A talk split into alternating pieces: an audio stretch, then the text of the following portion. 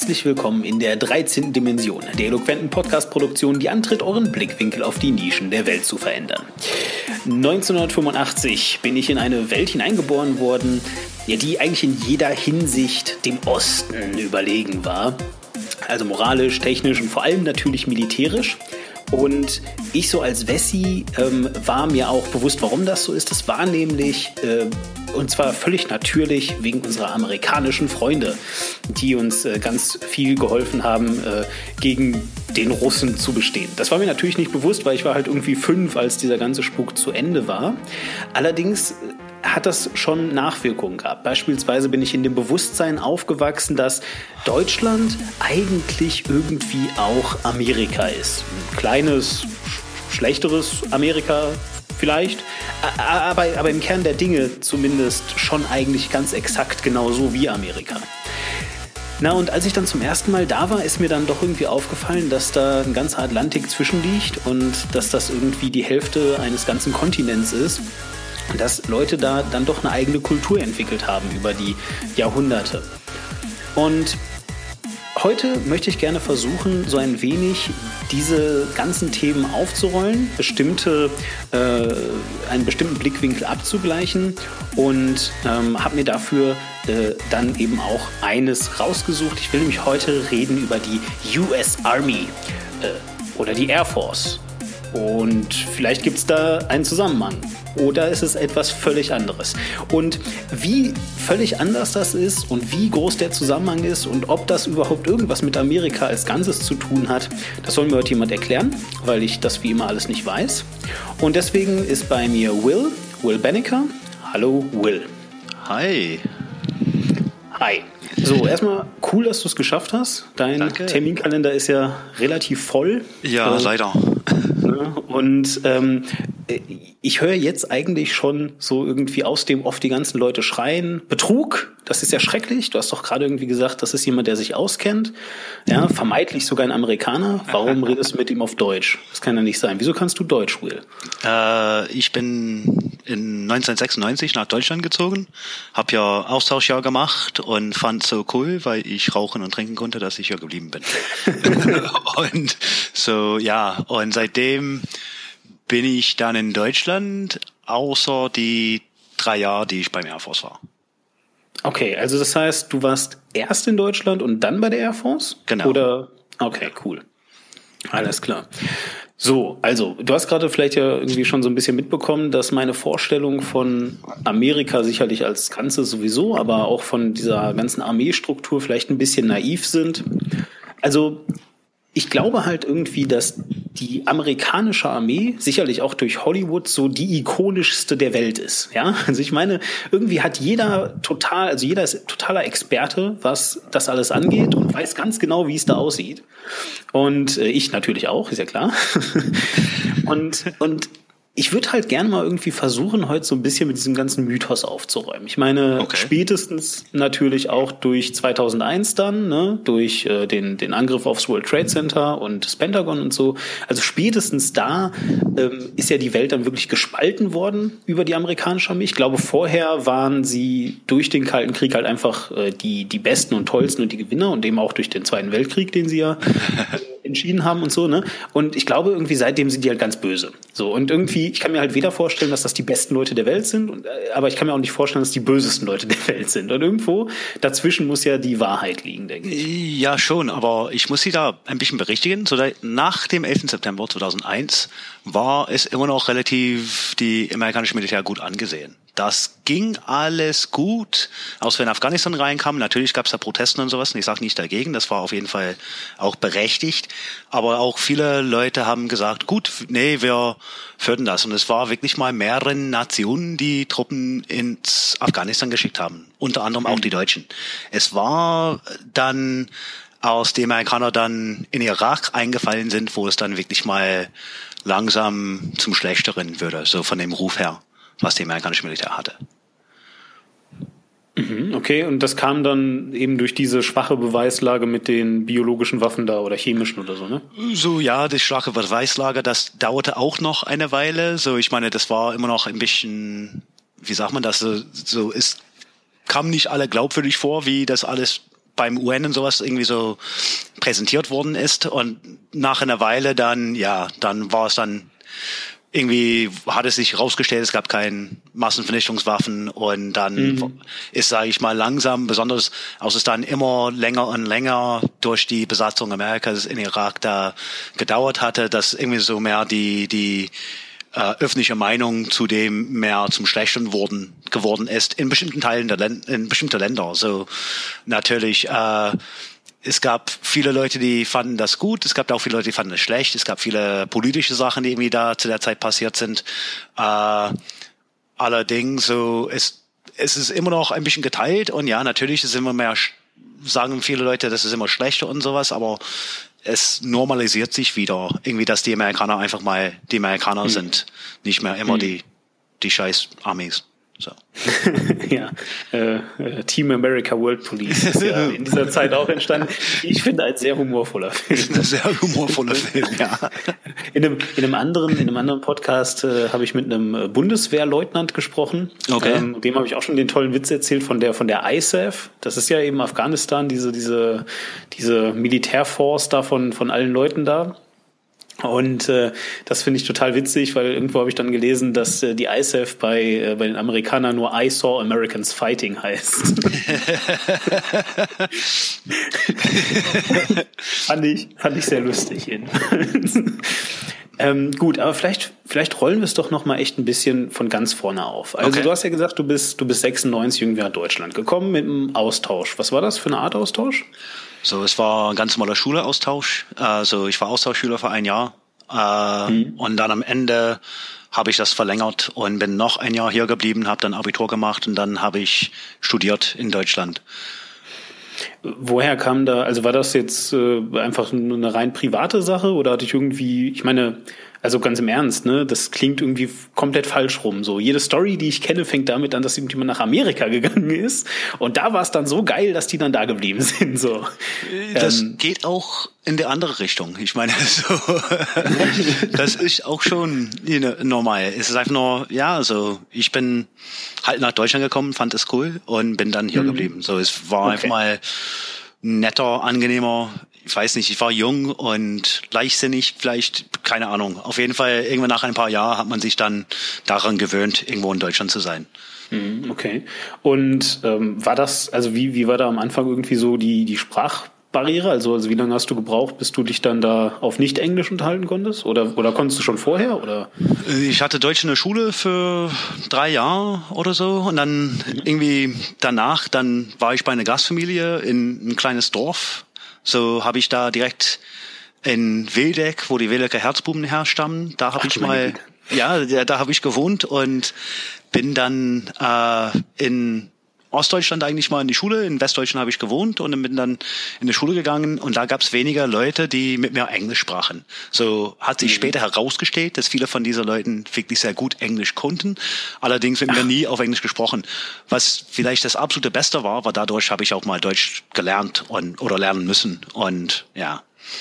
So, dann habe ich ganz normal wie nach ungefähr sechs Monate, sieben Monate habe ich dann Deutsch gesprochen, ja, bestimmt mit einem richtig tollen Akzent und äh, dann irgendwann bin ich hier und hier geblieben und dann habe ich dann Abitur gemacht und das bis dahin war es Abiturniveau, das mein Deutsch war. Also ich habe bestimmt noch einen mhm. Akzent gehabt, aber ich konnte auf jeden Fall lesen, schreiben, äh, meistens richtig, so das ging dann.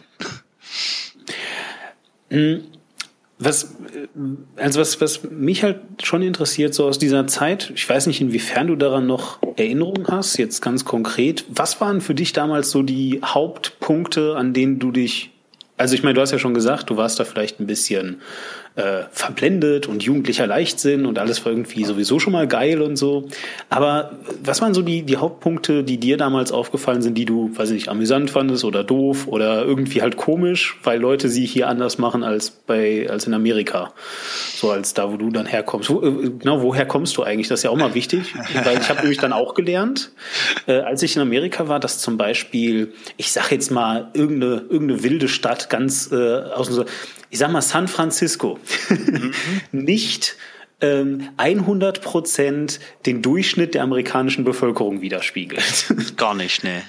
Ne, so, also, also was, was ist, also woher kommst du und, und beschreib das mal so ein bisschen erstmal. Okay, gut. So, ich komme aus äh, ein kleines Dorf in der Nähe von York, Pennsylvania. Äh, um es so gesehen, dadurch, dass ich immer wieder meine Heimatort auf Neuem erlebe, wenn ich da meine Eltern besuche oder sowas, war es auch bei mir so ein riesengroßes Ding, dass irgendwie mal neue Ampeln irgendwie gebaut worden sind, weil vorher gab es nur eine, als ich Kind war. Es war eine sehr ländliche Gegend. Okay. Äh, über die Jahre ist es nicht mehr so, aber als ich aufgewachsen bin, ja, es, es war sehr ländlich. So die Straße hoch, da war ein riesengroßes Maisfeld und mitten im Wald äh, war das Haus. So auch heute, wenn man auf Google Maps irgendwie versucht, das Haus zu finden, sieht man es nicht. Man sieht nur die Lichtung, wo das Haus zu erahnen ist. So in dem Sinn, so bin ich aufgewachsen, war kleines Kleindorfgefühl. Äh, überall waren Autos, ja, so ich weiß, dass im Sommer habe ich mein ganzes, meine ganze Wege auf dem Fahrrad irgendwie mal erledigt und sowas. So klingt sage ich mal, immer noch halbwegs normal, wie wenn ich mit anderen Leuten spreche. So, als ich nach Deutschland kam, es war vollkommen anders. Wie gesagt, es war ehemaliger Grenzgebiet zwischen dem DDR und dem BRD. So in dem Sinn, man hat dann, äh, als ich zur Schule gefahren bin, weil ich in wie gesagt, im Osten in der Schule war, bin ich dann jeden Tag an die ehemalige Wachtürmer von dem, von, in dem Sinn, von der Mauer irgendwie so mal entlang gefahren, ja.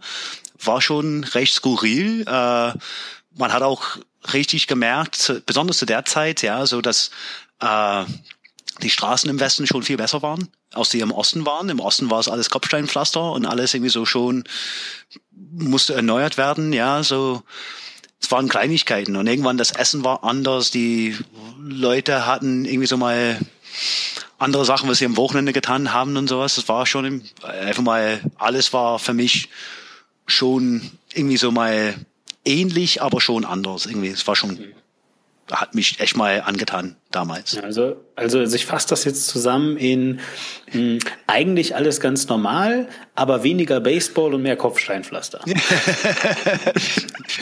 ja, also es ist, ich fand es lustig, so zum Beispiel im Sportunterricht, ja, sobald irgendwie Fußball war, was ich als Kind gespielt habe, ja, irgendwie so, da wurde ich immer zuletzt gewählt.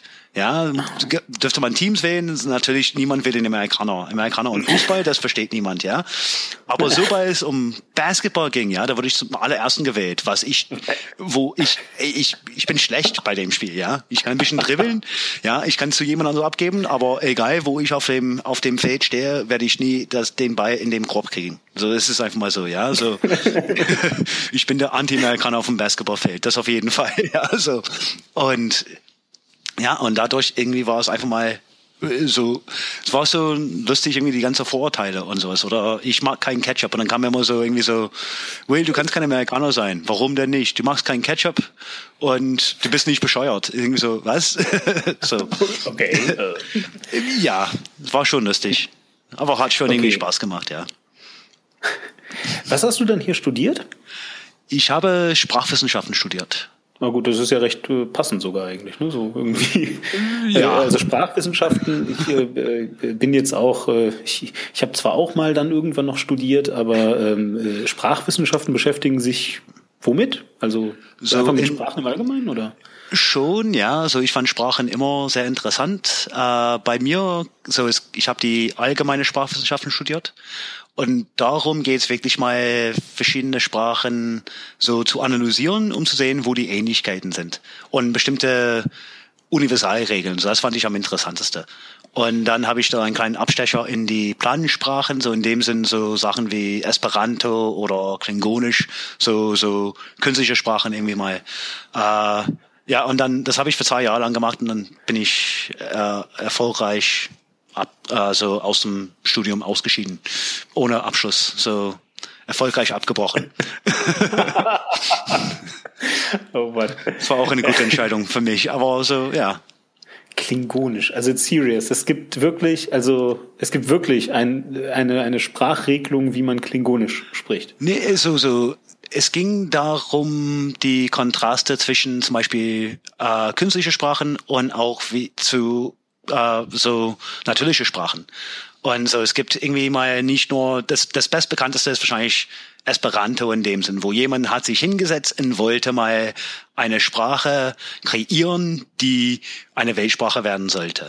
Ja, äh, es war sehr so sehr äh, äh irgendwie beeinflusst von dem Typ, es irgendwie erschaffen hat, weil er eigentlich mal in äh, was heutzutage Polen ist aufgewachsen, ja, da hat Deutsch, da hat Polnisch, da hat äh, Französisch und sowas gesprochen und daher ist es irgendwie sehr man sieht dieses, dass diese Endungen und diese Schreibweise irgendwie so da im Esperanto sehr widerspiegelt sind, aber natürlich vollkommen im Gegensatz zu etwas, wenn er Vietnameser wäre zum Beispiel. Da ist es überhaupt nicht ähnlich, ja. Und es gab andere Leute, die schon versucht haben, diese Weltsprachen zu erschaffen. Es gab eins, das hieß Volapük und es wurde von einem deutschen Pfarrer oder Priester irgendwie mal entwickelt und äh, es war, die haben sowas von Umlauts da überbenutzt, dass einfach mal, dass nur die Deutschen wären damit glücklich. Deutschen und Ungarn, glaube ich, weil da sehe ich, das waren nur Umlauts in fast jedes Ding, ja, und sehr viele Endungen. Es war fast wie Latein mal zehn, so es war einfach mal unangenehm, ja, und es und viele von diesen Sprachen sind gescheitert und viele sind irgendwie so mal haben eine vollkommene Blüte erfahren durch verschiedene komische Sachen. Ja, so Esperanto ist schon größer aus viele natürliche Sprachen. So von Anzahl der Sprecher oder die die Lernenden für die für der Sprache. Ja, und es ist einfach mal es ist es ist einfach für Europäer, ja. Für anderen vielleicht nicht. Das war einfach mal immer dieser Kontrast. Das fand ich sehr interessant. Ja, so. Du hast dieses Studium dann halt erfolgreich abgebrochen. Genau. ähm, setz das mal so ein bisschen in zeitlichen Zusammenhang. Also von Abbruch deines Studiums bis du nach Amerika zurückgekehrt bist, beziehungsweise du der Air Force gejoint bist. Ja. Äh, wie lang war das? Ich glaube, äh, so, okay, kurzer Zeitplan. 98 habe ich Abitur gemacht. 98 habe ich mit Studium angefangen wie gesagt, ersten paar Semester war das alles gut. Ich sage mal zwei Jahren. Danach, so in dem 2000, äh, habe ich mehr oder weniger aufgehört, das Studium zu besuchen, war noch eingeschrieben. äh, ich war Student ja noch, so ein typischer Student in dem Sinn, ja. Äh, irgendwann in ja 2002 habe ich geheiratet. In 2004 bin ich zum Militär gegangen. Okay, gut. Also das heißt eben nach den bereits irgendwie zu Beginn da angesprochenen Anschlägen. genau. Ja. ja. Ähm, gut, aber, aber jetzt auch nicht irgendwie, dass das eine direkte Reaktion darauf war, sondern irgendwie, irgendwie war das anders. Äh, was hat dich zu dem Zeitpunkt, also ich meine, jetzt jetzt halt verstanden, wenn du gesagt hast, boah, krass, irgendwie hier, äh, äh, ja, Amerika wird irgendwie angegriffen, ich habe da jetzt total die Vaterlandsgefühle, ich gehe da jetzt sofort hin und äh, helfe da jetzt. Ähm, so war es ja dann offenbar nicht, sondern ähm, du hast da irgendwie ja quasi drei Jahre plus minus äh, ins, ins, ins Land streichen lassen. Was hat dich dann also nach drei Jahren noch bewogen zu sagen, ah ja, eigentlich könnte ich jetzt noch mal so zur Armee? Äh, war viele verschiedene Sachen. Äh, hm. So, zum einen äh, war so, dass nachdem ich geheiratet habe, wurde ich auch Vater. So, ich hatte dann eine kleine Tochter. Äh, und ich hatte dann auch zu der Zeit mal Arbeit. Ich habe Englisch unterrichtet, was ist ein Job, was ich sehr froh bin, dass ich nicht mehr tue. Äh, es, okay. es war nicht meine Lieblingsjob oder meine Lieblingsbeschäftigung, sagen wir es mal so. Ja, und äh, ich war hier in Deutschland, hatte kein Studium, wo vieles nur mit Scheinen und sowas geht, ja, und ich hatte dann irgendwie mal mich um anderen Jobs beworben, das hat nie geklappt, ja. Äh, und dann habe ich dann versucht, irgendwie so einen Plan B zu finden.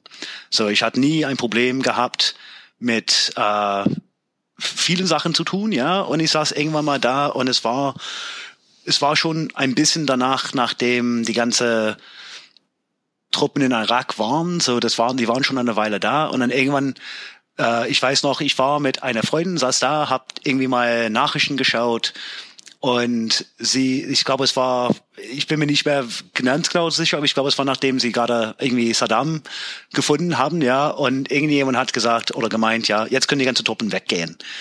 Und ich sagte so, nee, das geht eigentlich mal nicht. Ja, so, das würde nicht funktionieren, weil das ganze Land war kaputt. Wir haben unsere Arbeit in dem Sinn gut getan, ja. Das Land zu zerstören war es nicht gut, aber das, es ist eine militärische Antwort auf etwas, ja. Und das war, die haben das klasse gemacht in weniger Zeit, ja. Danach hat niemand sich mal eine Bange gemacht. Und die Sache ist, ich habe gemeint, oh, ich dachte zu mir selber, okay, gut. So, mein Landsleuten haben ein Land kaputt gemacht. Okay. Äh, ich bin der Meinung, dass noch weiterhin Truppen da sein sollten. Nicht, dass sie das irgendwie abziehen müssen. Es muss irgendwie mal Frieden irgendwie herrschen. Es muss irgendwie mal eine Übergabe geben. Irgendwie mal, dass es dann wieder auf Normalität irgendwie hinkommt. Und ich sage, es gibt schon immer noch so kleine Probleme, die da irgendwie existieren. Die muss man das irgendwie mal regeln. Da braucht man auf jeden Fall mal Leute, die da sind. Ja. Und ich sagte, okay, gut, hier, ich bin der Meinung, dass Leute da sein sollten. Okay, dann sollte ich mich vielleicht mal irgendwas dafür tun. Ich brauche sowieso einen neuen Job. ja. Und es kommt dazu, dass, wie du schon gesagt hast in deiner Einleitung, die amerikanische Militär auch gut angesehen ist. Besonders bei Amerikanern, sagen wir es mal so, vielleicht nicht bei anderen, auf jeden Fall bei den Amerikanern. Und ich sagte, okay, gut, ich hätte einen Job, ich würde bestimmt irgendwas lernen, was mir immer gelegen ist, ja. Äh, Danach könnte ich vielleicht mal einen besseren Job bekommen. Ich muss noch ein paar Jahre machen. Äh, und dann fing ich an, mich da zu informieren, was da alles möglich wäre. Äh, und es war so, dass zu der Zeit auch noch ein Kollege von mir, der auch Englisch unterrichtet hat, der war ein ehemaliger äh, äh, Soldat in dem Sinne und hat mit mir da ein bisschen gesprochen und sagte, das ist eine coole Idee und irgendwie mir ein bisschen geschmacklich das mehr gemacht und dann habe ich da geschaut, was für Jobs man da machen könnte. Ich wollte nicht unbedingt mal Kanonenfodder sein, aber ja, fände ich interessant, aber nicht unbedingt. Ich sagte, wenn ich irgendwas lernen kann, dann sollte ich vielleicht mal was Cooles lernen und hat dann mich darauf angesetzt, irgendwie mal bei dem Militär eine Sprache zu erlernen und solchen Sachen zu tun, was dann auch geklappt hat. So, man muss dann irgendwelche äh, ein, ein, Einigungs, nee, Einigungs, nee, Eignungstest? Danke, das ist das Wort. Ja, ja. Kein, kein Problem, ich, ich kenne das selber. Ja. Muss man dann machen und dann äh, habe ich die dann gemacht, habe die auch bestanden und kam dann in Arabischkurse für eineinhalb Jahre. Oh, okay. Ja. Mhm. Gut, ich habe ein bisschen das Gefühl, wir rennen gerade ein bisschen zu schnell. Also an sich äh, zumindest soweit nachvollziehbar. Allerdings interessiert mich also erstmal, ja, äh, mir ist ein frappierender Mangel von durchzechten Nächten äh, äh aufgefallen, wo du dich mit anderen amerikanischen Soldaten in einer Bar prügelst, äh, mindestens vier davon ausnockst und am Ende kommt der General persönlich zu dir und sagt, äh, wollen Sie nicht die US Enterprise irgendwie jetzt hier? Entschuldigung. Nein, im Ernst. Also ähm, äh, gut. Also das war eine, eine richtig bewusste Entscheidung und du, du wusstest auch wirklich, worauf du dich aus, äh, einlässt, weil ich meine, du, du, du sagst ja sogar, also äh, Saddam war da schon gefasst und äh, also ne, diese Sprüche äh, kenne ich natürlich auch. So dieses ja jetzt, dann sollen die da jetzt doch abhauen so. Ne? Die, ja. äh, natürlich kenne ich das von deutscher Seite. Die doofen Amis, so die, ja, die können ja jetzt ja mal echt mal, ja, wie du schon sagtest, haben sie gut kaputt gemacht. Dann sollen sie jetzt da sich mal zurückziehen so. Und äh, also hast du ja eigentlich schon bewusst dann auch dazu entschieden zu so einer äh, zumindest äh, medial heißen Phase, wo das halt dann sehr diskutiert wurde, dann quasi gerade jetzt das zu machen.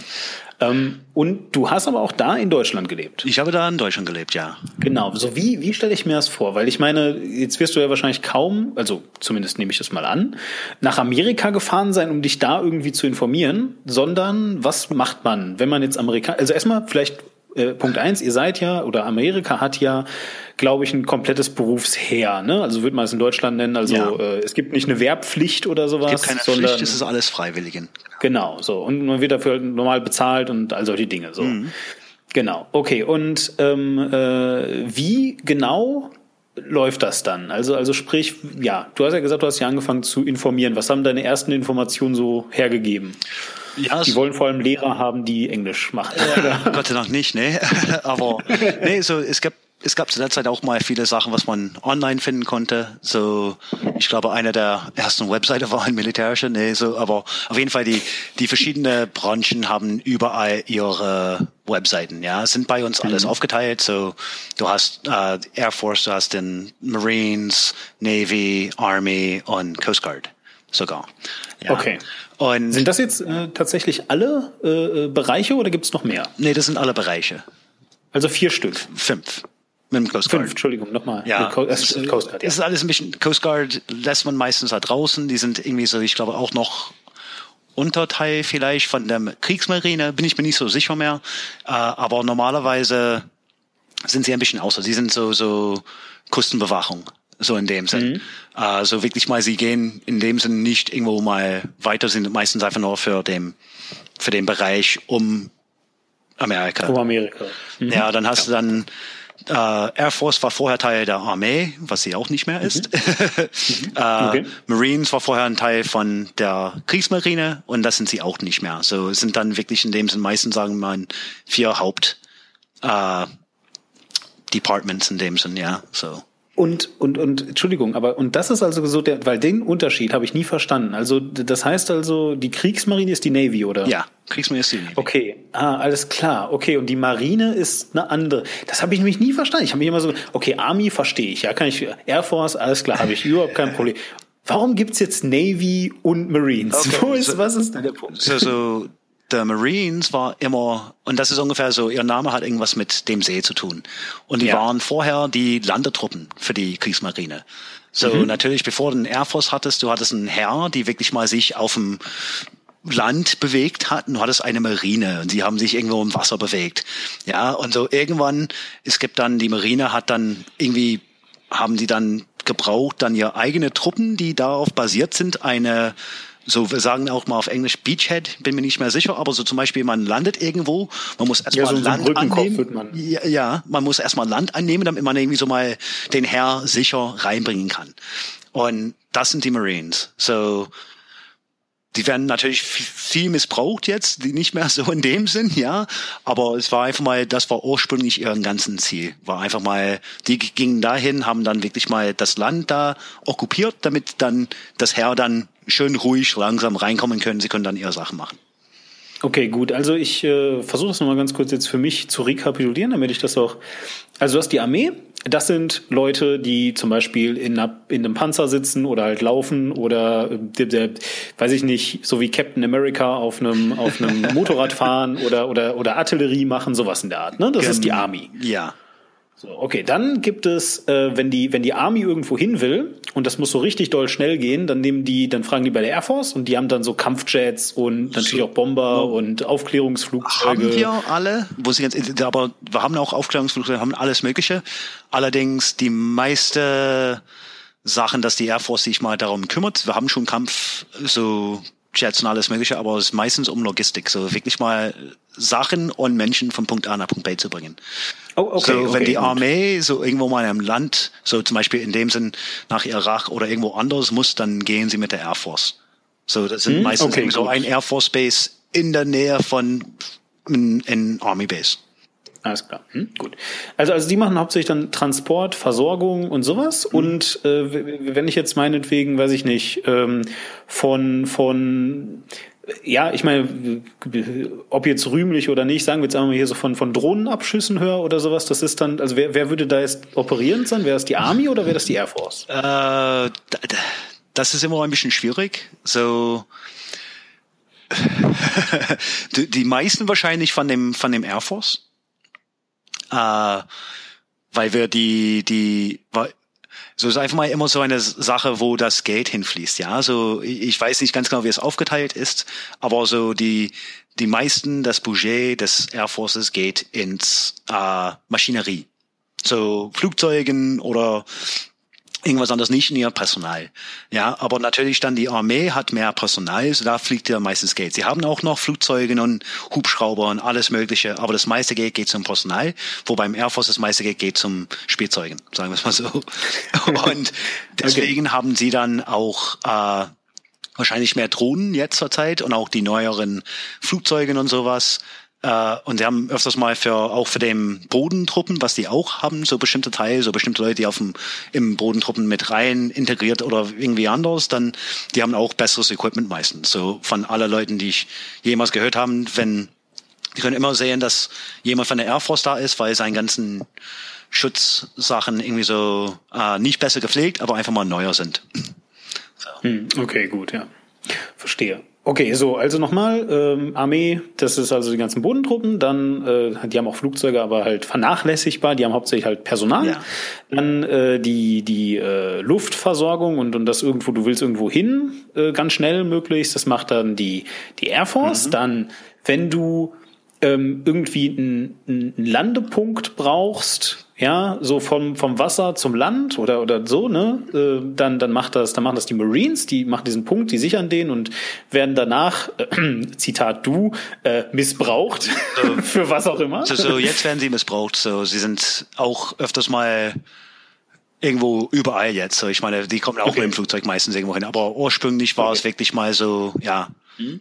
Genau, und, und wenn dann, und wenn dann irgendwie, weiß ich nicht, im Mittelmeer oder so ähm, Schiffe stationiert sind, so große, weiß ich, Flugzeugträger, äh, ist das Air Force oder ist das oder ist das dann Navy? Das ist die Navy. Okay, ja, also so Flugzeugträger, weiß ich nicht, äh, ich kenne das aus Command and Conquer, das war ein tolles Spiel damals. Ja. Ähm, äh, Zerstörer und wie die nicht alle heißen, ja, also irgendwas mit, mit fetten Kanonen, was irgendwie schwimmt, das äh, ist Navy. Das ist Navy. Genau. Alles klar. Und dann gibt's aber noch, weil, ne, da, da will ich, da muss ich natürlich jetzt drauf ein, da gibt's noch die, die, die krasseste Ultraeinheit des gesamten amerikanischen Militärs. Ja. ähm, das sind die Navy SEALs, habe ich mal gelernt.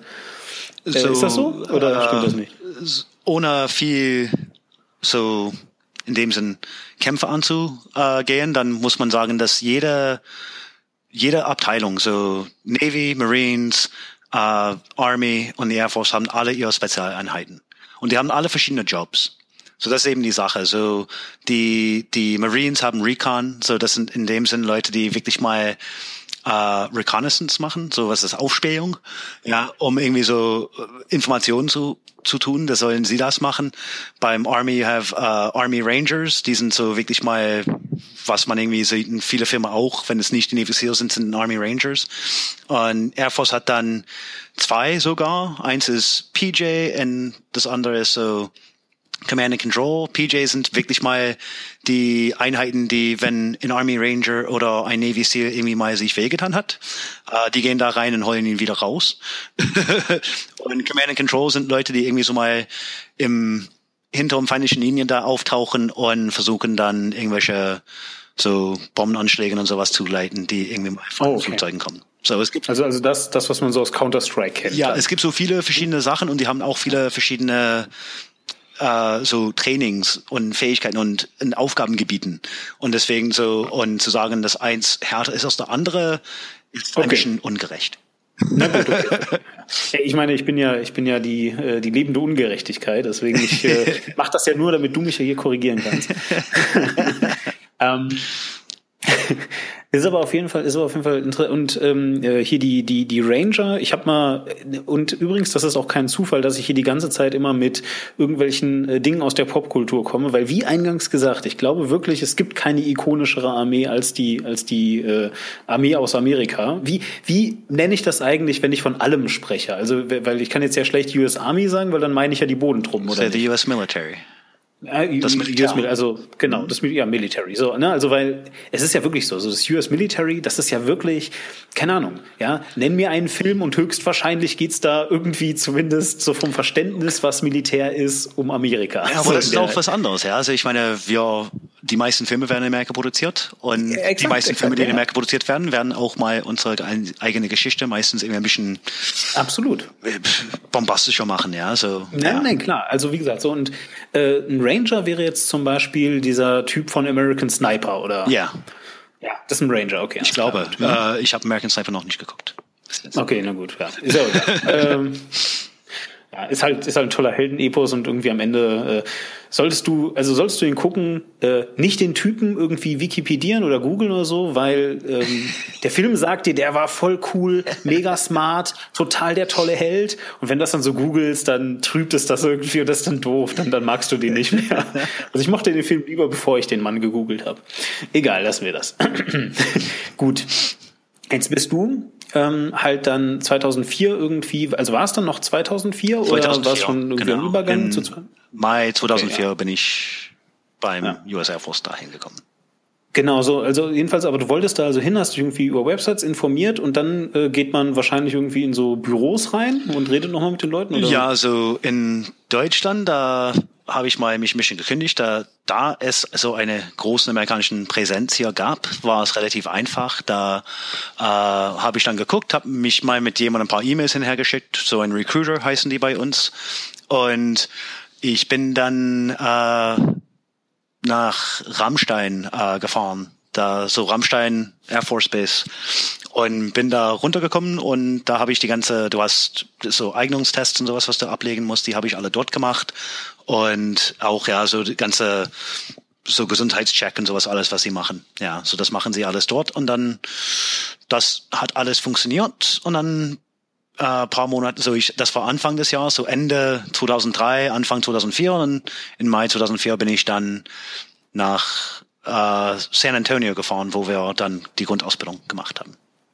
Okay, okay, genau das wollte ich nämlich jetzt gerade fragen. Also das heißt, dann, wenn das dann alles klappt, die halten dich für geeignet und äh, äh du willst das immer noch und du hast es dann auch unterschrieben und so, dann wirst du halt irgendwie äh, erstmal nach Amerika gebracht auch. Ja, so Grundausbildung und, wird nur, findet nur in Amerika statt.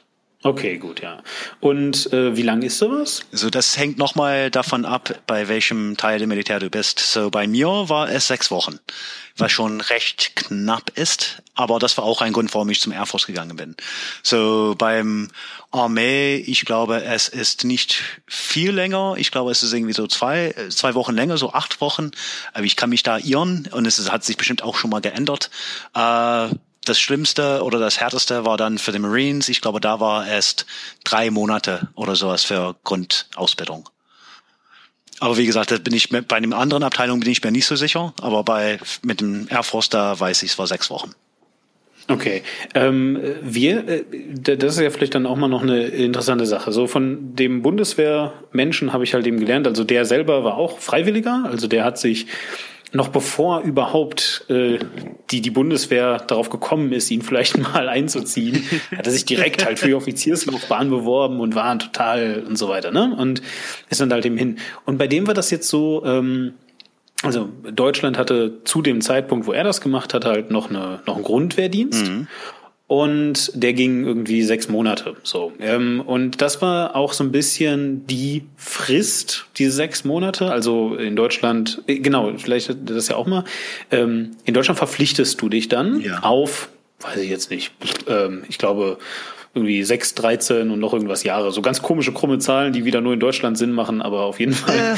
Äh. Ähm, äh, wie ist das in Amerika? Ist das da auch so? Verpflichtest du dich auf eine Zeit? Oder? Ja, so ich habe mich auf sechs Jahre aktive Dienst verpflichtet und zwei Jahre noch als Reservist. So aus ich mich da in 2004 angemeldet habe. Ja. Genau. So, und dann, jetzt ist nämlich der springende Punkt. Hm, du hast ja auch gerade äh, schon eingangs gesagt, so nah Armee ist halt auch immer eine attraktive Sache, weil Du kannst auch Sachen lernen, du kannst da äh, irgendwelche äh, shiny Scheine machen, die dann halt irgendwie äh, irgendwo anerkannt sind und überhaupt bist du eine harte Sau, weil du halt irgendwie bei einer Armee warst halt und so. Ähm, und natürlich ist es halt auch attraktiv für Leute, das irgendwie auszunutzen und dann wieder schnell wegzugehen. Und jetzt ist es in Deutschland so, das geht nicht. Also du kannst nicht einfach sagen, ich verpflichte mich hier für sechs Jahre und dann äh, nach zwei Jahren sagen, oh, doch nicht. äh, wie ist das in Amerika? Äh, ja, also vielleicht, also das habe ich nicht gleich gemacht, aber ja, so ist ein bisschen anders, da kommen wir bestimmt dazu. Aber normalerweise geht das auch nicht. Wenn du äh, eher rauskommst, dann ist das nicht mehr so gut angesehen. So bei uns, es gibt verschiedene verschiedene Status in dem Sinn, ja. So, du kannst dann entlassen werden. So, äh, du kannst mit Ehre entlassen werden oder unehrliche Entlassung bekommen, so alles Mögliche. Und davon hängt es wirklich mal viel ab, ja. So bei bei vielen Sachen, wenn du irgendwie unehrlich entlassen wirst aus dem Militär, das heißt, du hast wirklich mal was gebrochen und du hast dann in dem Sinn vielleicht, ist es meistens, musst du dann im Knast oder sowas, um das wirklich mal irgendwie so hinzukriegen. Äh, bei einer Entlassung normalerweise, das ist einfach mal, es ist weder gut noch schlecht. Du wirst wahrscheinlich nirg nirgendwo angeben, ja, ich war bei Armee für zwei Monate oder sowas. Das ist irgendwie so, kann passieren, wenn du irgendwie so mal äh, wegen wegen medizinischer Probleme oder sowas rauskamst. Ja, also vielleicht warst du bei Übungen, hast irgendwie so Bein schlimm verletzt oder sowas. Das kann alles Mögliche passieren. Ja, so und in so ein ganz normaler Entlassungsbrief, wo du wirklich mal alles da getan hast, dann, dann wird es dann wirklich mal angesehen, dann wirst du auch als Veteran in dem Sinn, besonders beim Krieg, wenn es um Kriegszeit war, angesehen in solchen Sachen. So, sie nehmen bestimmte Sachen an, dass das in so und so passiert ist. So. Hm, okay, verstehe. Ja. Gut, so und aber wir sind ja noch gar nicht in der Veteranenzeit, sondern ähm, gut, vielleicht hast du ja auch keine, vielleicht hast du ja schon gesagt, dunkle Geheimnisse, was Schlimmes ist bei dir passiert oder so. Mal gucken. Nee, nee, nee. Ähm, schauen wir mal, schauen wir mal. Wir wollen ja, wir dürfen nicht äh, den Leuten alles verraten. Spult vor zu irgendwo hin, wo wann immer wir darüber reden. Wir gucken vielleicht dazu. Gut, ähm, so, äh, gut, du bist also dann irgendwie äh, dahin, hast deine äh, sechs Wochen gemacht, äh, aber du, du hattest sich zu dem Zeitpunkt auch schon dann für die Air Force entschieden oder wird dir das zugewiesen oder äh, bekommst du dann irgendwie so eine Liste und da darfst du dann deine Favoriten ankreuzen oder? So, nee, das ist einfach mal immer ein bisschen anders. So, du weißt auch schon, welche, bei welchem äh, Teil du hinkommen möchtest. So, ich habe ich hab das Air Force ausgewählt. So dafür gibt es verschiedene Beweggründe oder verschiedene Sachen. So manche Leute sagen, ja, mein Vater war bei der bei der bei der Navy, ich werde bei der Navy sein. Ich kenne viele Leute, die so sind, ja. Äh, andere so ist einfach mal so irgendwann du wählst es vorher aus. Und bei mir wirklich mein entscheidender Punkt war, dass die Grundausbildung nicht so lang war. Das wollte ich nicht unbedingt. Also ich meine, ich habe nicht dagegen irgendwas anderes zu tun, aber das irgendwie der letzte Dreck zu sein für längere Zeit aus, was notwendig ist, schien mir nicht so, nicht so cool. das ist aber interessant. Also, also äh, ist das tatsächlich ein Stück Popkultur, was realistisch ist? Also ist, äh, ähm, äh, scheiße, wie heißt der? Ähm, Hier was? Full Metal Jacket. Ja, Full Metal, ist, ist, das, ist das real? Also ist da wirklich ein Typ, der dich von morgens bis abends anbrüllt und runtermacht und am Ende äh, dir noch einen Arschtritt gibt, wenn du dann endlich fertig bist? Also so in dem Sinn, äh, das hat sich auch seit der Zeitpunkt, wo der Film spielen sollte, ja, hat sich ein bisschen geändert. Sie dürfen dich nicht anfassen. Und sie dürfen, so, sie dürfen dich nicht anfassen, das ist durch verschiedene Gründe. So, sie dürfen dich auch nicht, äh, Sie dürfen auch keine, es klingt vielleicht komisch, besonders wenn man irgendwie so Full Metal Jacket angeschaut hat, ja, sie, sie, sie, sie nutzen keine, what we say in English, swear words, ja, so shit, fuck, things like that. Sie, ne, sie tun es nicht. So, das Schlimmste, was du hörst, ist vielleicht mal Idiot oder sowas, ja. Und da ist es schon erstaunlich, weil es ist, sonst ist es ungefähr genau das Gleiche, ja. Sie können dich echt mal runtermachen für Stunden, ja, ohne einmal irgendwie auf Fuck or Shit irgendwie mal zurückzugreifen, ja, interessanterweise, ja, und die können einfach mal das gut hinkriegen. Ja, es ist schon, es ist schon das Größte, was du jemals gesehen hast.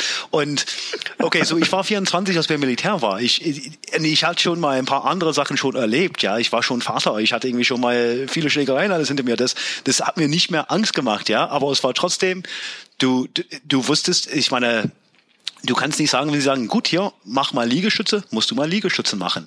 So natürlich versuchst du irgendwie so ein bisschen runterzutauchen, ja. Ich hatte keinen Bock, irgendwie so den ganzen Tag Liegestützen zu machen, ja. So, ich war relativ ruhig da, so, und hab da keinen riesengroßen Scheiß gemacht, äh, und dadurch war mein Leben halbwegs normal, ja. So, es war stressig. Ich bin um vier aufgestanden, ja, dann, äh, hast du irgendwas gefrühstückt, irgendwie Frühsport gemacht, ja, und hast du viel rumgestanden, muss ich ganz ehrlich sagen, ja. Und dann irgendwann gab's Mittag, noch mehr rumgestanden danach, ja. Und dann irgendwann gab's dann Abendbrot und dann irgendwann kamst du wieder zurück, hast du irgendwie meist äh, irgendwie Hemden falten, damit es überhaupt keine so dass es perfekt aussah, ja, und hast ein Bett gemacht, damit es perfekt aussah, Schuhe poliert, ja, und wenn, dann kam der Typ da rein, hat irgendwie geguckt, ach, du hast einen Fussel vergessen, hat er deinen ganzen Spind rausgeräumt, ja, und alles auf den Fußboden geschmissen.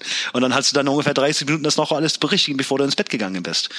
Und bei mir, weil jemand mit mir gesprochen hat, den, meinen allerersten Tag beim Militär, saßen wir da irgendwie, da hat er ein bisschen erklärt, da war der einzige Tag, wo er wirklich mal nett war, ja. Versucht irgendwie mal zu erklären, ja, so und so wird das abgehen, ja, so, ja, ich bin ein bisschen vorsichtig heute, ja. Es gab so einen Typ neben mir, der wollte mit mir unbedingt sprechen. Er sagte, hier, ihr zwei, ihr habt jetzt von nun an Wache. So jeden Abend von zehn war ein Licht aus, zwölf wurde ich geweckt, hatte ich Wache bis um zwei Uhr früh und dann von um zwei bis um vier habe ich nochmal schlafen können. Dann habe ich es für gute drei Wochen so vier Stunden Schlaf pro Abend Äh, und auch nicht am Stück, ja. So, es war, ja, ich war sehr froh, dass ich das versucht habe, so auf die schnellste Art und Weise fertig zu kriegen.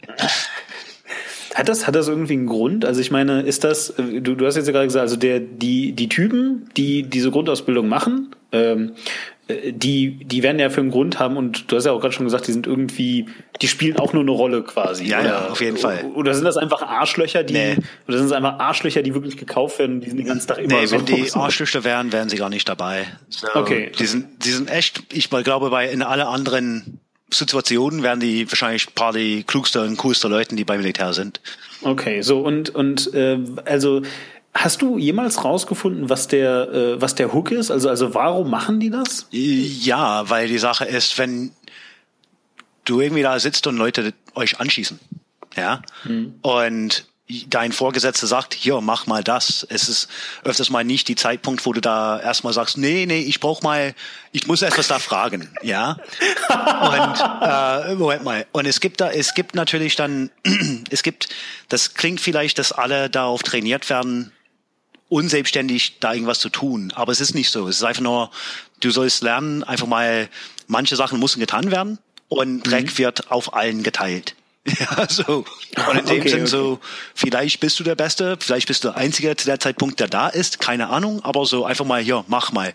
Und es gibt schon eine Struktur, ja. Also ich meine, es gibt auch bestimmte Regeln, die irgendwie da, äh, die da irgendwie schon mal passieren werden immer und die akzeptiert werden müssen. Und das ganze Zeit da ist einfach mal Stress, damit du damit umgehen kannst, ja, und einfach mal, dass du es lernst, wie du dich in diesem Feld integrierst, weil es einfach mal so weit du das hast, dann wird das, das geht die ganze Militärleben weiter, ja. So, ich meine, das ist, wenn du beim Militär bist, hast du einen Vorgesetzten. Ja, außer wenn du oberster General bist, hast du einen Vorgesetzten. Und auch dann hast du immer noch einen Vorgesetzten. Es gibt keine Person in dem Militär, der keinen Vorgesetzter hat. Die Anzahl schrumpft, aber es gibt immer ein Vorgesetzter beim Militär. Auch für die obersten General. So. Ja, verstehe. Und na klar. Und wahrscheinlich brauchst du dann halt harte Regeln, weil, na, es halt eben, geht halt eben nicht darum, äh, ich fand, ich fand das war schön. Ich muss da mal eben kurz was fragen. ja, na, nee, es geht halt eben nicht irgendwie darum, irgendwie ein lustiges Produkt zu machen oder so, sondern halt eben um, um Krieg. Ja. ja. Das wird es dann vielleicht sein. Das ist eben die mhm. Sache. So, ja, Krieg ist schon ein bisschen was anderes. So viele Leute sind dagegen. Das ist schon in Ordnung, verstehe ich. Es ist einfach nur, ja, also wenn du dabei bist, dann willst du nur Leute dabei sein, die auch voll dabei sind und nicht irgendwie nur halbwegs.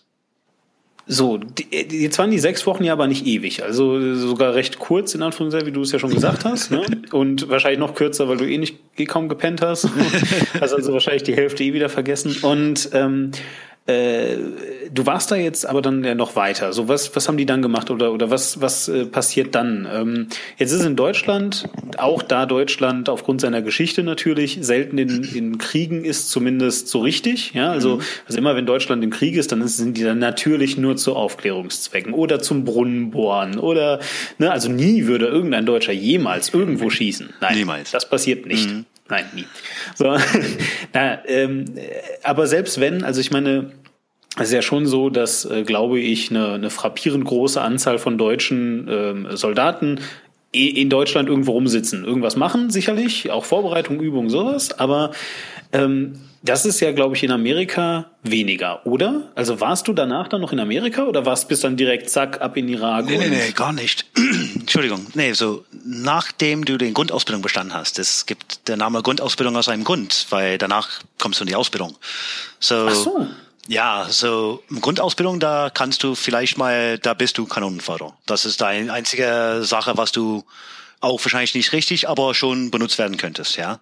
So ansonsten musst du schon antrainiert werden, was du da brauchst, ja. So äh, und das hängt da von Job ab, so von welchem Arbeit du eingeteilt wirst. So du hast irgendwie diese ganze Eignungsprüfung gemacht und das ist noch nicht entschieden bis ungefähr bis irgendwann, wenn du in der Grundausbildung bist. So in den letzten paar Wochen, dann gibt's dann irgendwie so mal ein Ding, wo sie sagen, okay, gut, was brauchen wir, was wollte er machen? Stimmt das überein? Okay, kann er das machen? Äh, nee, dann okay, dann kommt er dahin. So ich habe vorhin erwähnt, dass ich Arabisch gelernt habe beim Militär. Das habe ich nie ausgewählt. so äh, beim Studium hatte ich mal Russisch, ich hatte mal Japanisch gemacht äh, und ich kam dann und haben gesagt, okay, gut, auch wenn die Sachen, die genau meinen Job tun sollten, die Russisch und Japanisch sprechen, die wollten jemanden, der mal Arabisch lernt und diesen Job macht. Und dann haben die gesagt, okay, ja, gut, okay. das egal, was du gern hättest, du lernst jetzt Arabisch. Und dann hatte ich mal, kam ich in einen Kurs, war eineinhalb Jahre lang, äh, jeden Tag, acht Stunden am Tag Arabisch. Äh, und ja, dann habe ich Arabisch gelernt. Und dann habe ich immer noch nicht meinen Job gehabt. So, so dann muss ich noch mal, ich glaube, es war noch mal drei oder vier Monate, war die Kurs dann für den eigentlichen Job, was ich hätte tun sollen, sollten, ja. Und was war das? Also was hättest du tun sollen? äh, am Kopfhörer sitzen und vor dem Rechner und irgendwie so mal Nachrichten anhören. So Nachrichten ah, was? Du hast so, äh, okay, Moment, äh, äh Funknachrichten oder, ja, oder Funk, so Morse Funkna Funknachrichten. Okay, okay. Ja, okay, so oder irgendwie anders. So, ich okay. wollte in dem Sinn mal die Sachen übersetzen. Äh, kam ich aber nie dazu. Weil an meinen letzten, so du hast dann immer wie alle Sachen, hast du irgendwie deine letzte Prüfung, meine letzte Sprachprüfungen, die die Militär haben wollte da habe ich die, da bin ich durchgerasselt. So, so ja. Und so, dann steht die Militär da. So, sie haben ja für gute zwei Jahre lang bis zu der Zeitpunkt ungefähr bezahlt. Jeden Tag, so jeden Monat habe ich Geld bekommen, jeden Tag habe ich Essen bekommen, ja. Hab noch extra Geld bekommen, weil ich verheiratet war und hatte Kinder und sowas. Und irgendwann dann sitzen die vor der Entscheidung, okay, gut, was machen wir mit dem, mit dem Depp? Ja.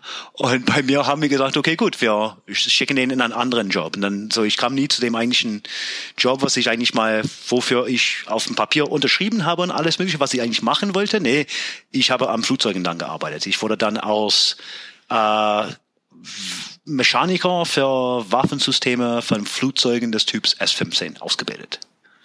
Oh. Okay, das sagt mir jetzt nichts. Vielleicht kommen wir da gleich noch drauf. Aber äh, also, also zuerst mal, ähm, äh, hätte es nicht einfach hier, ne? Deutsche Studentenmentalität die Prüfung wiederholen können oder so? Äh, das war nicht in meiner Entscheidung. Das war, das lag mit die Vorgesetzten. Ja, durfte es halt einfach nicht. Also die haben gesagt, ja, nö. Nee, wollen wir nicht. Ja, nicht den. okay, Wahnsinn. Faszinierend. Okay, so und dann, und dann bist du Mechaniker, Waffenmechaniker geworden an äh, der S15. F15, genau. F5, äh, Entschuldigung, F15. Okay, gut. Äh, das ist ein Jäger, Bomber? Das ist ein, ein Kampfflugzeug. So, es kann sowohl, äh, es ist ein Jäger und ein Bomber, so ist ein Zwischenteil. So, du kannst Bomben drauflegen, so, du kannst dir da ausstatten, dass die Bomben auch mal abfeuern könnte. Aber meistens ist es so, es kommt davon, was für ein, wo, was für ein Gebiet es ist. So, das ist ein Allrounder in dem Sinn. So, und diese, diese, also die Ausbildung, äh, wo du dann durch die Endprüfung gerasselt bist, die hast du aber noch in Amerika auch gemacht oder auch schon nee, nee, around the world? Nee, nee, auch nur in Amerika, ja. Das war, das also war in Kalifornien. Also, okay, und sogar, dann? Ja. Ah, okay, gut, alles klar. Kalifornien, hier, ne, haben wir ja. gerade über San Francisco geredet. Das ist übrigens da, liebe Zuhörer. ja?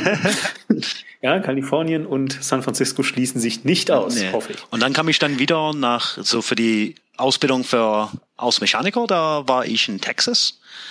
Äh, so Ortsnamen Wichita Falls war sehr öde, äh, auf jeden Fall. äh, aber da habe ich mal, diese Ausbildung habe ich mit einer Eins bestanden, so sogar aus Klassenbester. So, uh, ja, yeah. interessant, aber und dann bin ich dann nach Virginia. Okay. Ja, ich meine, Texas, da gibt's ja irgendwie nichts als ähm, äh, Cowboy-Duells um zwölf und äh, die Todesstrafe, glaube ich.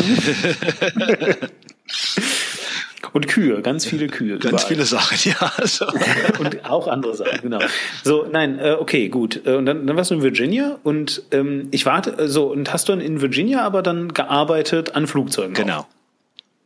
Auch? Okay. Und äh, hast da sozusagen, ich glaube, also in Deutschland immer es, glaube ich, Instandsetzung. Also äh, hast du sowas gemacht, so also Reparaturen und so? Da hast du wirklich, äh, sage ich jetzt mal, äh, diese Flugzeuge ähm, na Kampf fertig gemacht und dann wurden die, weiß ich nicht, wie auch immer, wahrscheinlich dann auf dem Flugzeugträger oder sowas rübergeschippert und dann wurde damit was gemacht oder wie? Okay, so die Einheit, so es gibt immer überall ein, ein Heimatsbasis für eine Einheit, ja. So entweder sind sie da im was heißt being deployed, so Deployments sind irgendwo im Krieg oder im Einsatz, ja, oder sie sind zu Hause.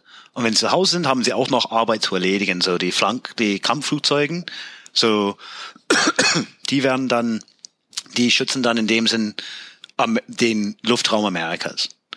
So die ganze die ganze Küste entlang. Das sind äh, mehreren Basis, ja, und jeder Basis steht bestimmte Flugzeuge dahin und die anderen trainieren. So und bei uns dann gab's so für meinen Arbeitsbereich gab es dann drei Schichten, ja, und die hatten an jeder Schicht unterschiedlichen Arbeitsaufgaben in dem Sinn. So bei tagsüber, wo ich gearbeitet habe, von 6 Uhr früh bis um 3 Uhr nachmittags, ja, da haben wir dann äh, sichergestellt, dass die Flugzeuge starten konnten. So in dem Sinne, wir ging, sind da durchgegangen, wir haben die ganzen Raketen und sowas irgendwie startbereit gemacht und dabei geholfen, die Flugzeuge zu startbereit zu machen. Das war ungefähr den ganzen Tagschicht, ja. Abendschicht, dann ging da rein und die haben dann äh, die ganze äh, Flugzeugen gewartet, fingen sie damit an, haben auch noch ein paar gestartet am Ende des Tages oder wenn es Nach Nachflüge gab und sowas, ja.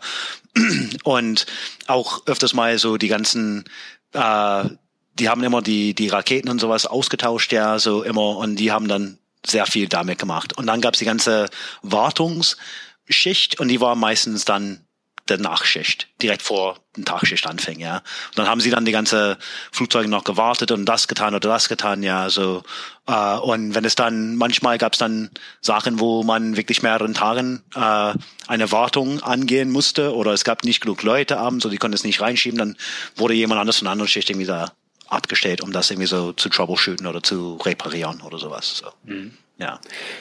So, jetzt war Amerika zu dem Zeitpunkt, und das, da muss man jetzt vielleicht ein bisschen helfen, war Amerika zu dem Zeitpunkt im Krieg, also sprich, ähm, definiert Amerika selber den Irakkrieg, Afghanistan, definieren die das selber als Krieg? Nein. Oder sagen die, ja, nee, das sind ja keine Kriege, das sind Kampfeinsätze. Nee, das sind Konflikten. Ja, ja, ja. ja, ja, ja also so bei in Amerika ein Krieg wird dadurch definiert, dass der Kongress irgendwann mal das verabschiedet hat, dass wir Krieg erklären. Ja, ja, und das, das ist ja in Deutschland. Ja, und das wurde beim, beim Irak sowohl wie auch beim äh, Afghanistan nie war Ding der Fall. Und dadurch ist es dann in dem Sinn kein Krieg, ist immer noch ein Konflikt. Auch wenn es umgangssprachlich von allen irgendwie so aus Krieg benannt wird. Ja, okay, verstehe. So, und, und Jetzt hast du also, Moment, jetzt mir kurz eine Nachricht, du hast dich für sechs Jahre verpflichtet, zwei Jahre Ausbildung, heißt, so dass, dann wirst du da rausgekickt irgendwie. Wie lange warst du in Texas? So, so, ja, so, wenn du die Zeitfragen haben wirst, ich bin, äh, okay, so, als ich erstmal Militär ankam, war ich erstmal in Texas, habe ich Grundausbildung gemacht, dann in Kalifornien für ungefähr eineinhalb Jahre, dann wieder in Texas für ungefähr fünf Monate und dann in Virginia. In Virginia war ich nur ein Jahr, bis ich aus dem Militär rausgegangen war. Äh, aha. Ja, also ich bin auch, wie ich schon erwähnt habe, ich bin auch eher rausgekommen aus normal. So, ja. Und genau so. Ja, und, und, und, und wie ist das denn vonstatten gegangen? Also dann, dann hast du da jetzt irgendwie ein, fast ein Jahr, nee, zwei Jahre, Entschuldigung, nochmal, wie, wie lange hast du jetzt da gearbeitet noch? Also nach, nach deinen ganzen Ausbildungen hast Ach, du? ein Jahr. Ein Jahr, genau, ja. So, da hast du noch ein Jahr gearbeitet und dann fandst du Flugzeuge doof und hast gesagt, oh, jetzt gehe ich weg. Oder wie ist das abgelaufen? Mm, es war nicht, dass ich das doof finde oder sowas. So, ich habe schon erwähnt, ich war zu der Zeit verheiratet und hatte auch äh, am Anfang ein Kind, dann ein, zwei Kinder. Äh, und die Sache war, dass bei der ganzen Sache meine, meine damalige Frau, sie ist nie mit mir gekommen. So, es war so die Idee, dass ich gehe da nach, ich gehe da zum Militär, ich mache die Grundausbildung und dann wenn ich dann endlich mal aus der Grundausbildung bin und endlich mal ein eigenes Haus oder sowas bekommen kann oder eine Wohnung oder sowas, dass sie dann nachzieht, äh, das hat sie nie getan. Und so in dem Sinn dann irgendwann war ich dann, als ich endlich mal aus dem Militär rauskam, so war ich dann ungefähr drei Jahre lang in Amerika alleine, aus meiner Frau und meine zwei Kinder in Deutschland waren. So, und dann habe ich irgendwann mal gesagt, deswegen war auch ein Beweggrund, warum ich gesagt habe, okay, gut, ich möchte nicht mehr so richtig hier. Ich habe auch versucht, durch die ganze Ausbildung, besonders als ich am Flugzeug gearbeitet habe, wir haben auch Basis hier in Europa. So, es gibt ein, ein paar in England, in Italien, in Deutschland. Und da habe ich versucht, zu sehen, wie es wäre, ob sie mir dahin schicken können. Und das war auch dann irgendwie mal alles mal verneint. Und in dem Sinn habe ich gesagt, gut, so, ich bin dann nach Virginia gekommen, sagte, Virginia ist auch cool, ist alles nicht das Problem, konnte immer fast einmal im Monat meine Eltern sehen, weil sie da nicht in der Nähe wohnen. Sie wohnen in Pennsylvania, aber das ist ungefähr drei, drei bis vier Stunden Autofahrt entfernt. Das ging alles, ja.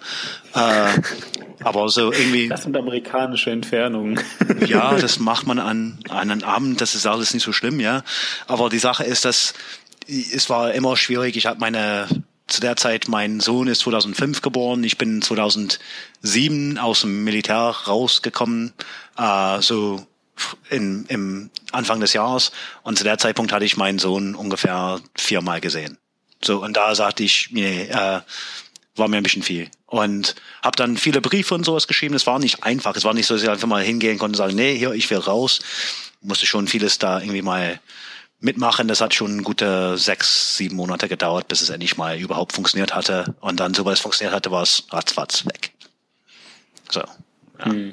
Aber das haben die also schon, ähm, ja, eigentlich dann als Grund, wie lange jetzt auch immer, aber sie haben das dann schon irgendwie als, als Endgrund akzeptiert, so, dass sie gesagt haben, naja gut, okay, also der Mann hat irgendwie eine Familie und irgendwie klappt das alles äh, nicht. Und jein. Ich wie gesagt, ich war äh, Sprachwissenschaftler, ich kann halbwegs gut auf Englisch schreiben und auch mal ein bisschen überzeugend. es war viele Briefe, aber die Sache ist auch zu der Zeit, äh, das tun sie immer alle paar Jahren. Erstens, wenn irgendwie viele Sachen am Dampfen ist, dann brauchen sie mehr Leute. Und dann gibt's immer so, sie versuchen mehr Leute irgendwie so zu bekommen für das Militär im Allgemeinen. Und dann immer ist immer das Air Force zuerst, weil je mehr Leute sie haben, desto weniger Flugzeuge können sie kaufen. Und es klingt vielleicht ein bisschen hart und bescheuert, aber es ist so. Und das, dadurch irgendwie so, sie sagen, okay, gut, ja, nee, äh, wir haben zu viele Leute, wir brauchen, wir wollen weniger Leute haben, wir stellen weniger Leute ein und sind ein bisschen härter mit Bestrafungen, wenn wir Leute rauskicken und sowas, ja.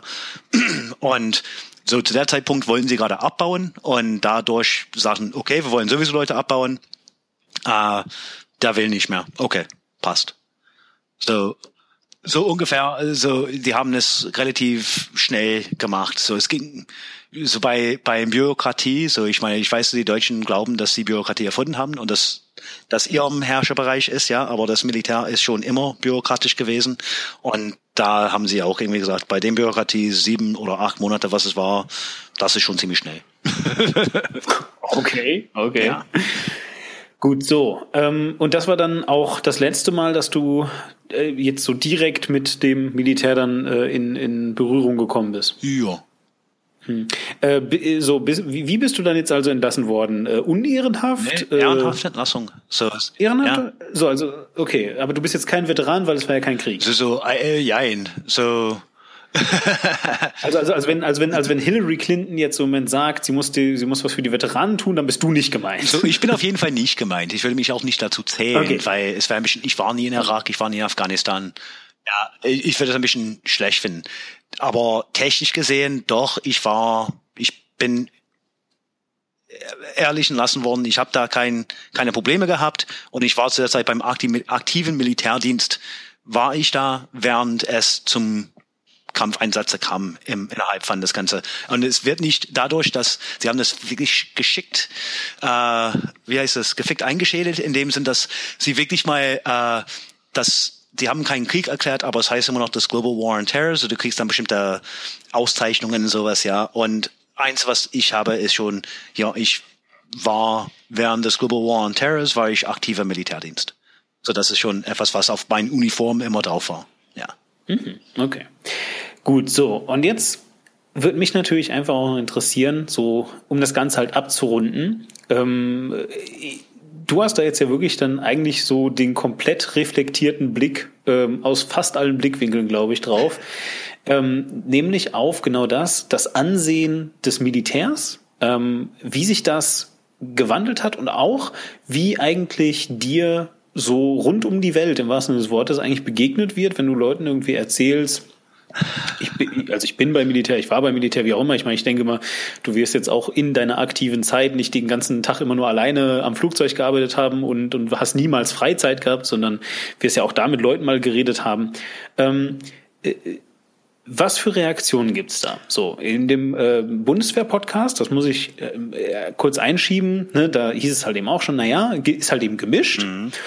Ähm, du hast halt eben wirklich Leute, die auf dich äh, zukommen am Bahnhof und irgendwie schreien, äh, äh, keine Ahnung, äh, Alas Faust wird dich vernichten, du, du Hurensohn, keine ja, Ahnung, ja. ja, weiß nicht. Äh, und auf der anderen Hand hast du halt äh, irgendwie Leute, die, weiß ich, dann mit ihren fünfjährigen Kindern kommen und dann fragen die dich, was du so machst und finden das voll interessant und so mhm. und sagen am Ende dann, oh, das ist ja total nett, dass du so ein ähm, äh, wie erwachsener Mensch bist und dass du diesen Dienst jetzt hier irgendwie für uns tust, das ist auch total toll. Ähm, wie ist jetzt erstmal so deine Rezeption quasi bevor du nach Deutschland gekommen bist, noch, also noch vor 96, so?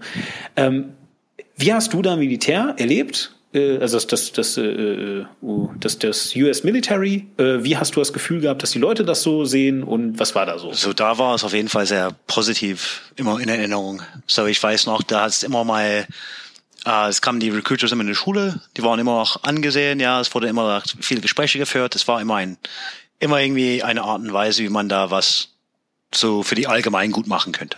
War so aufgefasst. Ja, war immer was Gutes. Äh, aber ich kannte nicht so viele Leute beim Militär zu der Zeit. Und auch die Leute, die ich kannte, haben, habe ich nie so richtig mal mit denen gesprochen, so wie mein Onkel oder sowas, ja, der auch mal zu der Zeit, so nicht zu der Zeit, aber auch in seiner Vergangenheit beim, beim der Navy war und sowas, ja, da äh, kam nie so richtig mal auf ein Gespräch. Hm. Wie, wie, äh, wie ist denn das so äh, im Allgemeinen, also jetzt äh, fernab von, sage ich jetzt mal, Medien und, und persönlichen Sachen, ja? Äh, keine Ahnung, wir denken an Alien, ja, wo irgendwelche Leute halt zum Militär gehen, äh, um die Erlaubnis äh, zu bekommen, Kinder zu kriegen. So natürlich, ja, äh, anderes Thema, aber du weißt, was ich meine. So ähm, äh, gibt es denn auch äh, in Amerika sowas wie ähm, den deutschen Spruch: Haben Sie denn gedient? gibt es sowas?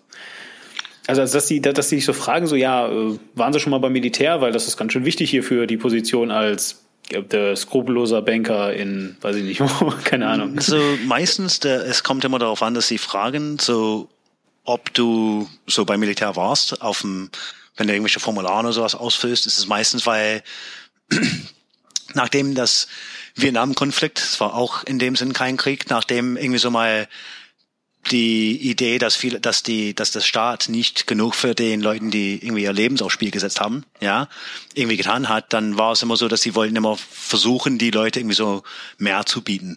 Und dadurch, ähm, sag ich mal, in den 80er und 90er haben sie wirklich mehr angefangen und so in dem Sinn, du wärst schon bevorzugt bei bestimmten Job-Einstellungen und sowas, wenn du wirklich mal, wenn du schon beim Militär gewesen warst, wenn das alles äh, wenn du ein Honorable Discharge bekommen hast, ja. Also wenn es unehrlich warst, dann natürlich ist es dann, wirst du es nicht erwähnen wahrscheinlich, ja, aber sie wollen schon, ja, das wird schon, besonders beim, beim äh, Bund, auf dem Bundesebene. So, wenn du irgendwie so mal für eine Regierung arbeiten sollst oder sowas, das ist dann. Ah, okay, verstehe. Also, also wenn wir, wenn wir über Vietnam reden, so äh, PTSD und so, ne? Ja, so, genau, ja. Ja, solche, solche Post-Traumatic Stress Disorder Sachen und so. Ja. Äh, wo man gemerkt hat, dass es tatsächlich Leuten schlecht geht, wenn sie, äh, wenn um sie rum dauernd Menschen sterben oder sie selber Leute töten müssen dauernd. Äh, ja, genau. Hm. Ja, das ist ja. Und es, es haben äh, so leiden viele von dem jetzigen, von dem letzten Konflikt schon viele Leute an diesem an PTSD. So, das ist auch genau das Gleiche. So. Und äh, das einzige Sache, was vollkommen anders ist, ist, dass viele Leute das irgendwie mal schon äh, sehen und schon woll, irgendwie wollen was tun, um das zu helfen. Ja, also das ist einfach mal schon was vielleicht zurzeit besser ist mit diesem letzten Konflikt aus mit dem anderen vorhergehenden. Aber es ist schon, ja, so wie, wie nimmst du jetzt heute äh, die Rolle des Militärs halt also wahr? Du hast ja dann gesagt, so dann irgendwann so in dieser, in diesem Zwischenraum zwischen ähm, Afghanistan und Irak und irgendwo da so, wo dann alle vielleicht auch wollten, dass man langsam, äh, ich sage jetzt mal, unsere Jungs nach Hause kommen und so, ne? Ähm, äh, war die Stimmung dann ein bisschen schlecht jetzt in Amerika, äh, glaube ich. Ich glaube, du hast dich auf Amerika bezogen. Und dann wurde sie aber besser, oder? Ja, so ist in dem Sinn so die es ist einfach mal immer so, man, ich habe das öfters mal diesem Beispiel genommen, wenn es um Sachen erklärt, was, wenn eine Sache tut etwas, was es nie dafür hätte sein sollen. So, wenn ich ein normales Hammer habe aus Stahl und ein Gummihammer habe, ja, die sind beide ha Hammer oder Hammer, Hammer. Ja, und auf jeden Fall, sie tu, die haben zwei vollkommen verschiedene äh, Zwecke, wofür sie gebaut worden sind. Und es ist genau das Gleiche, so zum Beispiel beim, beim, was im Irak und im Afghanistan passiert ist. So in dem Sinn, ein Militär ist dafür da, um sag ich mal, Sachen in die Luft zu jagen und Sachen zu zerstören. Ja, dafür ist es da. Äh, wenn man da irgendwie so mal überlegt, wie Krieger vorher gekämpft worden sind, sind sie schon humaner geworden, ja. Aber trotzdem, es geht darum, den anderen irgendwo in den Boden zu zwingen, ja, zum Knie zu zwingen. Und dann wenn du irgendwie so mal ein, ein, eine Besatzung haben möchtest, ja, das ist dann immer was anderes. Und das ist eine vollkommen andere Fähigkeit, vollkommen andere Ziele, vollkommen andere äh, Arten und Weisen, wie du damit umgehen sollst, was du eigentlich mal tun solltest, ja. So ein Militär ist meistens dafür ausgelegt, irgendwie seine eigenen Leute zu schützen, seine eigenen Leute zu versorgen, ja. Und beim, beim Besatzung, da schützt nicht nur deine eigenen Leute und versorgst deine eigenen Leute, aber du tust es mit einem ganzen anderen Volk, ja. Und bei dem, wie gesagt, bei dem Kriegsführung ist das amerikanische Militär sehr, sehr gut. Bei einer Besatzung, so jetzt haben wir ein bisschen Erfahrung darin. Damals, zu der Zeit, hatten wir in dem Sinn eine richtige Besatzungserfahrung nicht mehr aktiv. So in Deutschland existierte das, das war irgendwie aufgeteilt und irgendwie ist meiner Meinung nach schien es alle Leute irgendwie mal mehr, wir wollen das endlich mal fertig haben, ja. Okay, gut, ja. Weißt du, so alles, was ich da sehe von, von dem, von Geschichte und sowas, ja, wo in es gab bestimmt ideologische Probleme, aber auch mal, wenn der äh, kulturell sind Amerikaner und Deutsche viel ähnlicher aus in dem sind amerikanische und Iraker in den meisten Hinsichten, ja. Und das ist ja, allein schon Religionskram und so, ne? Ja, und das ist auch mal so ein bisschen. Äh, es ist auch nicht nur das, es ist auch mal viele viele Amerikaner sind deutsch abstämmig und hatten irgendwie mal deutsche Verwandten oder sowas oder ein Verwandten, der Deutsch kann, irgendwie so, ja.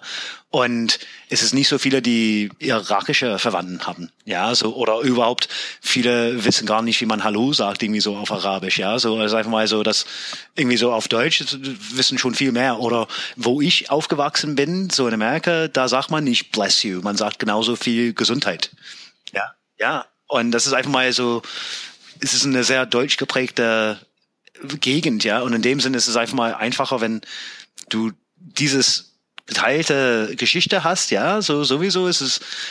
Äh, wir haben sehr viele Deutschstämmige in Amerika, ja, und das ist einfach mal einfacher ist diese irgendwie so, okay, gut, ja, wir haben gekämpft, ihr habt verloren, ihr habt, ihr seht das ein, okay, gut, so, ja, und äh, das ist irgendwie nie dazu gekommen und es war auch vollkommen planloser. Ja, also ich meine, nach, nach dem Zweiten Weltkrieg war es das erste Ding, was das Ding, woran jeder denkt, was wirklich mal geholfen hat, Westdeutschland irgendwie so in dem, in der BRD zu der Zeit wirklich mal wieder an der Marktwirtschaft und alles mögliche teilzunehmen, das war der Marshallplan. Ja. Exakt, darauf wollte ich gerade und nämlich auch. Das, sowas gab's nie in, in Irak. Das ist traurig, ja. Es, es gibt auch keine Ideen, das irgendwas zu haben in Afghanistan. Das ist echt mal, das ist schon, bevor es überhaupt, bevor man überhaupt zu der Zeitpunkt gekommen ist, sollte man schon irgendwie halbwegs mal eine Idee haben, ja. So. Jetzt bist du kein Politikwissenschaftler und ich erwarte jetzt auch nicht irgendwie, dass du äh, mir diese Frage perfekt beantworten kannst oder so. Aber äh, im Zweifel hast du zumindest mehr ähm, Antwort darauf und auch mehr Ideen ähm, auf diese Frage als ich. So, nämlich, tatsächlich wollte ich mich auch gerade auf diesen Marshallplan eben zu sprechen kommen und dass ja auch wirklich viele Leute sagen, na ja, hätten sie, würden sie, täten sie mal das so machen wie in Deutschland. So. Ähm, und natürlich sehe ich wenn ich sowas höre, halt eben auch genau das, was du halt angesprochen hast, dass halt eben der große Unterschied tatsächlich ist, dass Deutschland halt im Krieg war. Das heißt, du hast eben auch nicht äh, gegen, ähm, äh, weiß ich nicht, deutsche Zivilistenzellen äh, gekämpft, die irgendwie versucht haben, die Amerikaner kaputt zu hauen und mit Flugzeugen in ihre Gebäude reingeflogen sind, sondern das war halt, das waren halt die Nazis, die hatten halt auch ein Militär und das Militär hatte halt Armeen und wenn die Armee weg war oder äh, irgendwie sich geschlagen gegeben hat, dann war da halt auch keiner mehr, der noch Widerstand geleistet hat, weil die Zivilbevölkerung halt das nicht getan hat. So. Und jetzt ist es ja natürlich eben so, dass aus Gründen, keine Ahnung, eben ähm, äh, hier so ISIS äh, sind es jetzt, damals waren es dann die äh, Taliban und weiß der Geil, wie sie nicht alle heißen, Al-Qaida äh, und so, nicht? Äh, dass die halt eben alle keine Armeen sind, sondern ja eigentlich Zivilbevölkerung mit Waffen. So ähm, äh, Guerilla-Leute und so.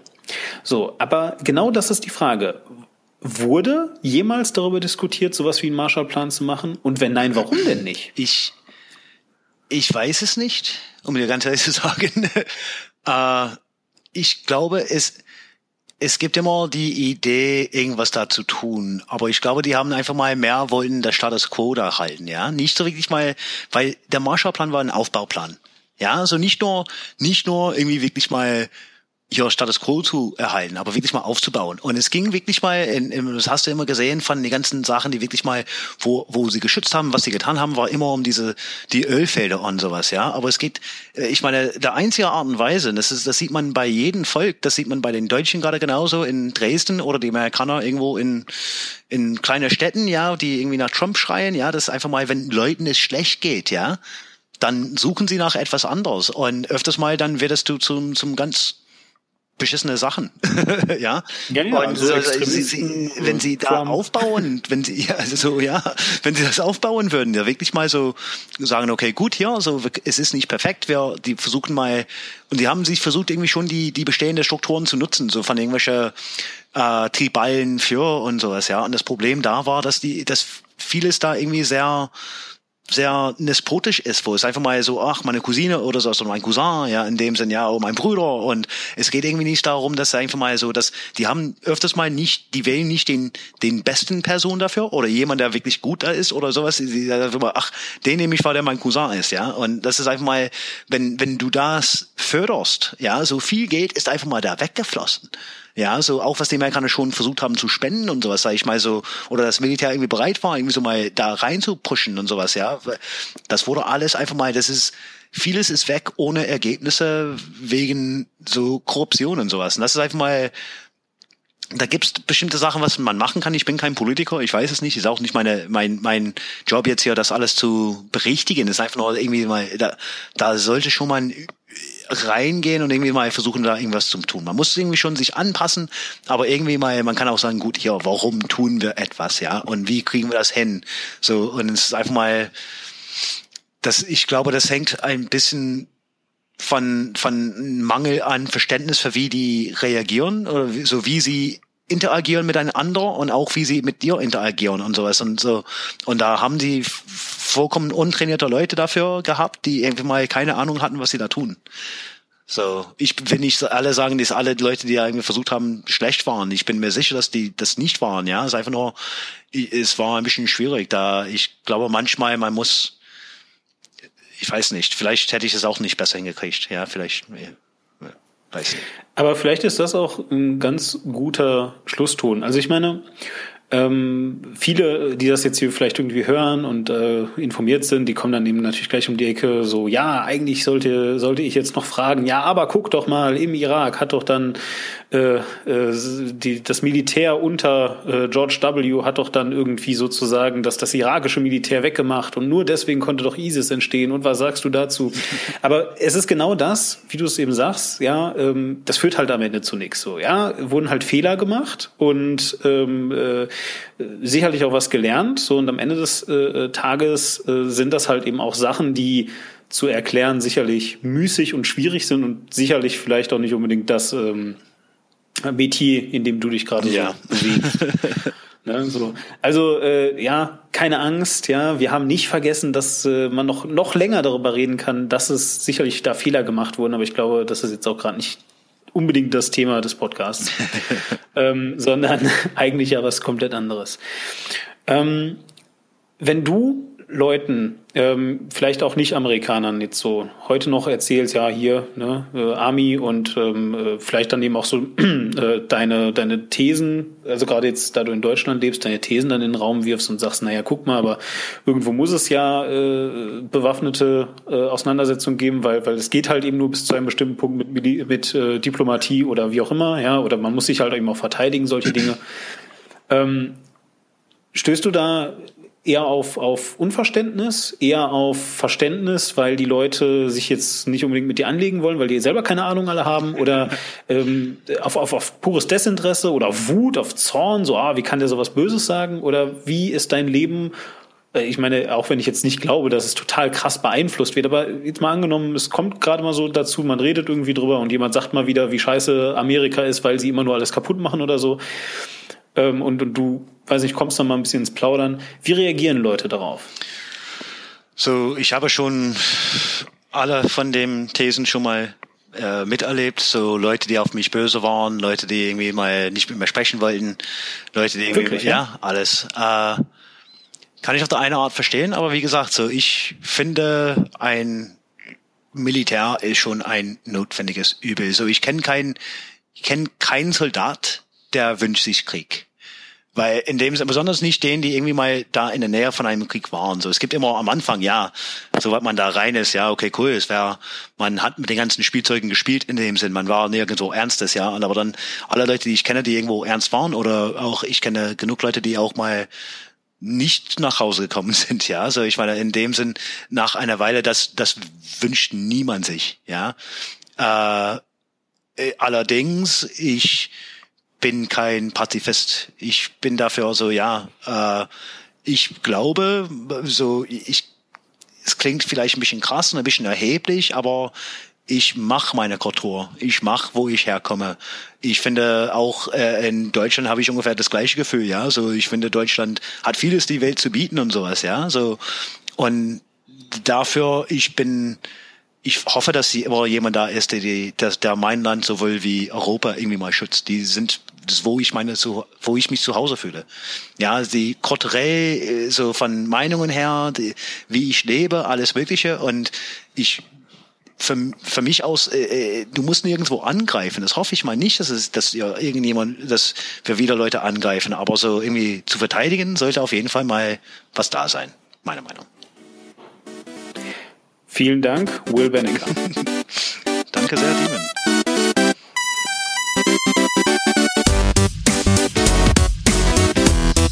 Für Feedback, Kritik, Anregungen oder Infos zu weiteren Formaten schaut doch mal rein auf war-klar.de und folgt @demon oder @warklar auf Twitter oder schreibt mir einfach an info at war-klar.de.